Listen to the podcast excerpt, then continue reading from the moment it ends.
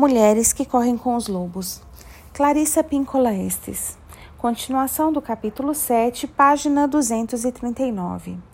La Mariposa, a mulher borboleta. Para falar sobre o poder do corpo de um outro ângulo, tenho de lhes contar uma história. Uma história verdadeira e bem longa. Há anos, os turistas atravessam barulhentos o enorme deserto norte-americano cobrindo às pressas o circuito espiritual. Monument Valley, Chaco Canyon, Mesa Verde, Cayenta, Kiams Canyon, Painted Desert e Canyon de Chelly. Eles espiam pela pelve do Mother Grand Canyon, abanam a cabeça, encolhem os ombros e voltam correndo para casa. Só para no verão seguinte atravessar de novo o deserto, olhando, olhando um pouco mais, espiando, observando um pouco mais. Subjacente a tudo isso está a mesma fome de experiência espiritual que os seres humanos sentiram desde o início dos tempos. Em alguns casos, porém, essa fome é exacerbada, pois muitas pessoas perderam o contato com seus antepassados. É muito comum que elas não saibam os nomes dos que vieram antes dos seus avós. Perderam, em especial, as histórias das suas famílias. Em termos espirituais, essa situação provoca tristeza e fome. Por isso, muitos estão tentando recriar algo de importante para o bem da alma.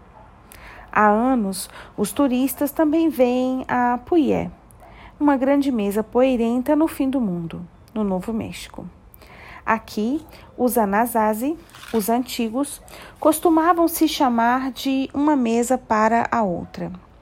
Disse que na pré-história foi o mar que entalhou os milhares de bocas e olhos sorridentes, debochados e queixosos nas paredes rochosas daquele lugar.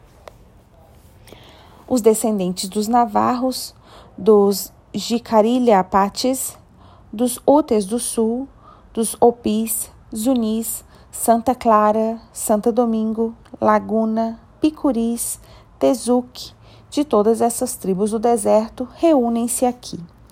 É aqui que eles conseguem voltar através da dança. Os pinheiros nativos, os, aos servos, às águias, às caticinas, espíritos poderosos. Para aqui também vêm visitantes, alguns dos quais estão privados dos seus mitos genealógicos, isolados da sua placenta espiritual. Eles também já se esqueceram dos seus deuses ancestrais. Por isso, vem observar os que não se esqueceram. A estrada que sobe até Puyé foi construída para os cascos de cavalos e para os mocassins. Com o tempo, no entanto, os automóveis foram ficando mais potentes e agora tanto os habitantes do local quanto os turistas chegam em todo tipo de carro, picape, caminhonete conversível. Os veículos sobem pela estrada, guinchando e soltando fumaça, num desfile lento e empoeirado. Todos estacionam trochimoshi, de qualquer jeito, no terreno irregular. Antes do meio-dia, a borda da mesa dá a impressão de um engavetamento de mil carros a quem estacione bem junto a pés de malva rosa de 1,80m de altura, pensando que basta afastar os galhos da planta para sair do carro. Só que esses pés de malva rosa são centenários e parecem feitos de ferro. Quem estaciona junto a eles fica preso dentro do carro. Antes mesmo do meio-dia, o sol é uma fornalha acesa. Todos caminham pesadamente com sapatos que queimam os pés, carregando um guarda-chuva caso chova, o que vai acontecer, uma cadeira de armar de alumínio caso eles se cansem, o que também vai acontecer, e se forem turistas, talvez uma máquina fotográfica, se lhes for permitido, e latinhas de filme penduradas no pescoço como se fossem fieiras de alho. Os turistas vêm com todo tipo de expectativa, desde as sagradas até as profanas.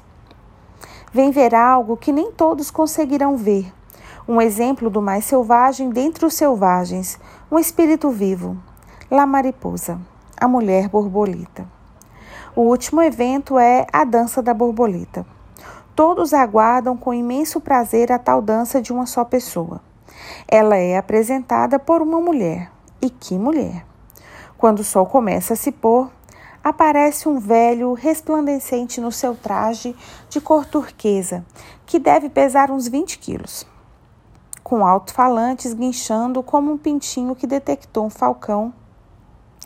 Ele sussurra no microfone de cromo da década de 1930. E a nossa próxima atração vai ser a dança da borboleta. Ele se afasta arrastando no chão a bainha do jeans. Ao contrário de uma apresentação de balé, na qual o número é anunciado, as cortinas se abrem, os bailarinos aparecem inseguros, aqui em Puié, como em outras danças tribais, o anúncio formal da dança pode preceder a aparição da dançarina em desde 20 minutos a uma eternidade. Onde ela está? Arrumando seu trailer, quem sabe? Aqui são comuns temperaturas superiores a 40 graus centígrados e são necessários retoques de última hora na maquiagem do corpo desmanchada pelo suor. Se um cinto da dança que pertenceu ao avô da dançarina se partir no caminho até a arena, ela simplesmente não faria sua apresentação, pois o espírito do cinto precisaria descansar. Os dançarinos também podem se atrasar porque está tocando uma ótima música na hora índia de Tony Lujan, na Rádio Taos. KKIT, em homenagem a Kit Kerson. Pode acontecer de um dançarino não ter ouvido o alto-falante e precisar ser chamado por mensageiro a pé. E depois, é claro que o dançarino precisa falar com todos os parentes no caminho até a arena e, com a maior certeza, deve parar para que seus sobrinhos e sobrinhas deem uma boa olhada. Como as criancinhas ficam assombradas de ver um imponente espírito caticina que desperta a suspeita de se parecer, pelo menos um pouco, com tio Thomas, ou uma participante da dança do milho que dá a impressão de ser mesmo muito parecida com a tia Yasie. Afinal, existe a possibilidade sempre presente de que o dançarino ainda esteja lá na rodovia de Tezuki, com as pernas balançando na goela escancarada de uma picape, enquanto o escapamento polui o ar por mais de um quilômetro a favor do vento. Enquanto esperam a dança da borboleta, num estado de agitação enfreada, todos tagarelam acerca das virgens, das borboletas e sobre a beleza das meninas unis, que dançaram no antigo traje vermelho e preto, de um ombro só, e com vibrantes círculos cor-de-rosa pintados nas faces. Elogiam também os rapazes da dança do servo, que se apresentam com os galhos do pinheiro amarrados aos braços e às pernas. O tempo passa, passa e passa. As pessoas sacodem moedas nos bolsos, chupam os dentes. Os turistas ficam impacientes para ver essa maravilhosa bailarina borboleta. Inesperadamente, já que todos estão para lá de entediados, os braços do tocador de tambor começam a fazer soar o sagrado ritmo da borboleta. E os cantores do coro começam a gritar para os deuses com toda a alma. Para os turistas, uma borboleta é algo delicado. Ah, a frágil beleza, sonham eles. Por isso ficam necessariamente abalados quando surge aos saltos Maria Lujan. E ela é grande, grande mesmo, como a Vênus de Willenford, como a mãe dos dias, como a mulher heróica de Diego Rivera, que construiu a cidade do México com o simples voltear do seu pulso. E Maria Lujan é velha, muitíssimo velha, como uma mulher que voltou do pó. Velha como um rio velho. Velha como os pinheiros nos pontos mais altos das montanhas. Um dos seus ombros está nu. Sua manta vermelha e preta, um vestido saco, pula de um lado para o outro com ela dentro. Seu corpo pesado e suas pernas muito finas fazem com que ela lembre uma aranha saltitante envolta numa pamonha. Ela salta num pé só e depois no outro. Ela abana seu leque de penas por toda a parte. Ela é a borboleta que chegou para dar força aos fracos. Ela é o que a maioria considera não ser forte. A velhice, a borboleta, o feminino. O cabelo da donzela borboleta cai até o chão. Ele é denso como dez feixes de milho e é de um cinza de pedra. E ela usa asas de borboleta do tipo que se vê nas crianças que fazem o papel de anjos em peças na escola. Seus quadris são como duas enormes cestas balouçantes e a parte carnuda do alto das nádegas é larga o suficiente para carregar duas crianças. Ela salta, salta e salta, não como um coelho, mas em passinhos que ecoam. Estou aqui, aqui, aqui. Estou aqui, aqui, aqui. Acordem, acordem, acordem. Ela abana o leque para cima e para baixo, suplicando, salpicando a terra e o povo da terra com o espírito polinizador da borboleta. Suas pulseiras de conchas chocalham como cascavéis. Suas ligas providas de sinos produzem o som da chuva. Sua silhueta, com sua grande barriga e pernas pequenas, dança de um lado do círculo para o outro. Seus pés deixam pequenos remoinhos de poeira. As tribos ficam reverentes, envolvidas. No entanto, alguns turistas olham uns para os outros perguntando aos sussurros se aquilo é a donzela borboleta. Eles estão perplexos, alguns até mesmo decepcionados. Parecem não mais se lembrar de que o mundo dos espíritos é um lugar em que os lobos são mulheres, os ursos são maridos e as velhas de dimensões avantajadas são borboletas. É, é apropriado que a mulher selvagem, mulher borboleta, seja velha e corpulenta, pois ela traz o mundo dos trovões num seio e o mundo subterrâneo no outro. Suas costas são a curva do planeta Terra com todos os seus frutos, alimentos e animais. Na sua nuca, ela traz o sol nascente e poente. Sua coxa esquerda guarda todos os pinheiros, sua coxa direita todas as lobas do mundo. Em seu ventre estão todos os bebês que um dia ainda irão nascer. A donzela borboleta é a força feminina fertilizadora. Ao transportar o pólen de um lugar para o outro, ela fecunda por cruzamento. Da mesma forma que a alma fertiliza a mente com sonhos, da mesma forma que os arquétipos fertilizam o mundo concreto. Ela é o centro. Ela aproxima os opostos ao tirar um pouco daqui e levá-lo para lá. A transformação não é nem um pouco mais complicada do que isso. É essa a sua lição. É assim que a borboleta faz. É assim que a alma atua. A mulher borboleta corrige a ideia equivocada de que a transformação é só para os torturados, para os santos ou apenas para os tremendamente fortes. O self não precisa mover montanhas para se transformar. Um pouco basta. Um pouco vai longe. Um pouco muda muita coisa. A força fertilizadora substitui a movimentação de montanhas. A donzela borboleta poliniza as almas da terra. É mais fácil do que vocês pensam, diz ela.